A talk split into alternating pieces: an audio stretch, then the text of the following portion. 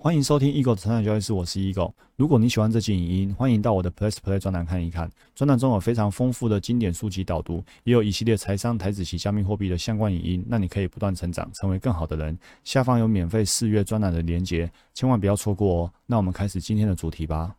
欢迎回到我们成长交易室，我是 Eagle。我们这一聊一力呢，快要读完了，好，一年多的时间呢，这本书里面呢，满满的收获。哦，那我们今天读到第三十篇，是我们的第四十一则。工作的压力，卡巴基博士说呢，我们前面讨论的时间压力啊、人际关系啊、角色压力等等，这些呢都很可能呢来自于工作的压力，更可能是因为你在工作里面呢必须赚钱，而让这个压力呢显得沉重。但是呢，博士告诉我们，工作除了是赚钱以外呢，它其实也可以是我们发挥能力、贡献心力的领域，它也可以是我们照顾别人、帮助别人，甚至呢，它可以是一个超越赚取薪水的一个范畴。那如果你是这样思考的话，工作就不再只是一个令人难以忍受的环境。你会感受到多少的心理压力呢？其实取决于你如何诠释事情。换言之呢，取决于你的态度与随顺变化的能力啊，随着环境而改变心情的能力。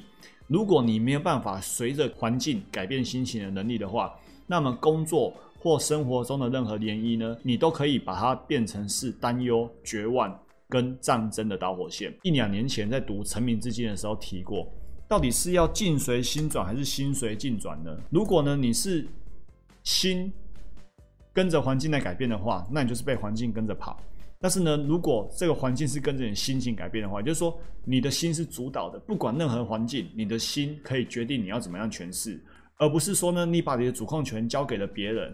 哦，这个人说你不好，你就开始难过；这个人说你好棒棒，你就觉得很高兴。没有。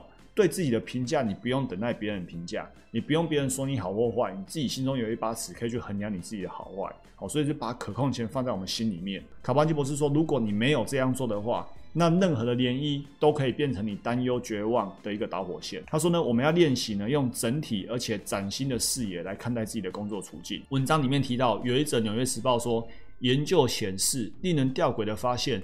要完成更多事情的最好方法，也许是花多一些时间，让自己少做一些事情，策略性的让自己重新开始。好，包括参加白天的工作训练啊，短时间的午休啊，晚上睡久一点啊，多一些不在办公室的时间，以及呢比较频繁跟比较长的假期，这会让你更有生产力，工作效率更好，当然也会更健康。OK，所以呢，其实你要开始去用不一样的角度来看待你现在身处的环境。樊登先生在《低风险创业》这本书里面提到，他说呢，你只要记住我一句话就够了，把创业视为人生的修炼。创业这件事情呢，本身就是一件令人愉快的事情，不赚钱才是你修炼最快的时候。这样子是不是重新去诠释不赚钱这件事情？因为任何人都可能不赚钱，你创业也可能遇到不赚钱。你看现在疫情来袭。多少的公司行号因为疫情会少赚钱，甚至赔钱？那你难道要哭天抢地，然后哀天叹地吗？没办法嘛。这个时候你该怎么办？就是你修炼最快的时候。所以呢，事物本身没有好坏，是思想让它变得如此。卡巴就不是说，想要以个人之力有效的应应工作压力，那就必须要用一种整体的视野来看待目前的处境，用一种新的崭新的视野来诠释你目前遇到的一个人事物哈，包括现在的疫情啊。或者是你现在获利的状况、亏损的状况等等的，问自己说：我真正在做的是什么？我如何在现况下呢做到最好？很多人很容易在自己所处的角色当中呢，落入了某种惯性而不自觉，尤其是长时间做相同的工作，更容易这样。就惯性反应了，已经失去了自己了。每天呢，像行尸走肉一般哈，然后就上班下班上班下班。如果为人看守这颗心，我们就无法视每分每秒为崭新的一刻。无法视每天为新的探索，反而会觉得自己快要被日复一日重复无聊的日子给淹没了。把工作视为一种自我修炼，哦，你要去突破新的限制，开始呢正向转变。自动导航呢会让我们每天很正常的生活，但是呢自动导航呢无助于我们面对压力，也无助于缓解我们的疲惫不堪。所以呢，你不要让自己的思维惯性每天牵着你走，这样呢久了之后你会觉得好累。虽然呢很平淡。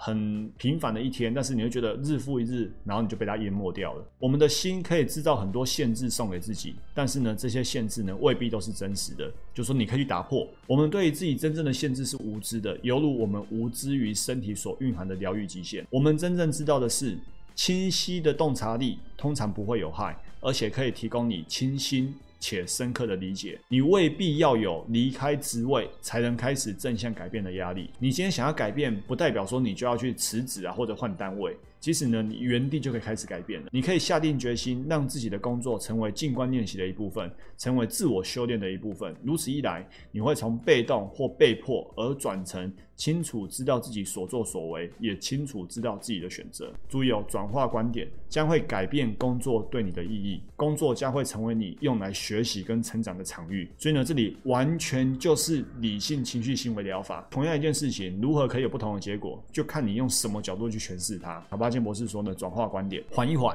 工作压力之所以大，通常是因为你的心太忙了。工作是磨练内在智慧与力量的场所。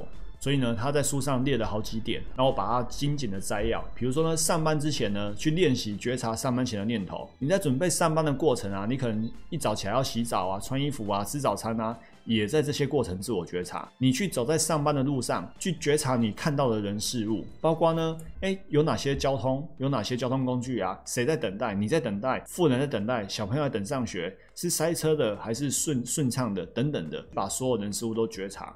进到办公室里面。同事跟你打招呼啊，这个人早到，这个人晚到，这个人在吃东西，这个人在划脸书等等的。然后呢，工作中虽然你很忙。保持时刻觉察，工作后回到家时刻觉察。卡巴金博士说，真正的静观呢，是你每分每秒如何过自己的生活。如果你可以在觉察中安住并拥抱当下，跟自己的身体与思绪同在，任何你所做的事情都可以成为静观练习。所以呢，这里面呢，绝对包括交易，交易的事前、事中、事后，你都可以保持静观练习。我们刚才提到工作的压力，其实交易就是我们的工作，所以交易也会有压力呀。那赚钱应该不必多谈哈。你说赚钱压力好大，心。心情不好，诶，有可能会有，但是呢，跟赔钱差比较多啦。更多的时候是讲你没赚钱的时候，赔钱的时候，其实呢就是一种修炼。那我要跟大家分享的是，你的交易未来有多成功，取决于绝对不是你赚钱赚多少。就决定你多成功，你的交易有多成功，取决于你赔钱的时候的心态。就好像现在录影的时候呢，是二零二一年五月十七号，这个时候呢，今天加权指数长这个样子。这段期间呢，其实很多人是赔钱的。好，你看像比如说，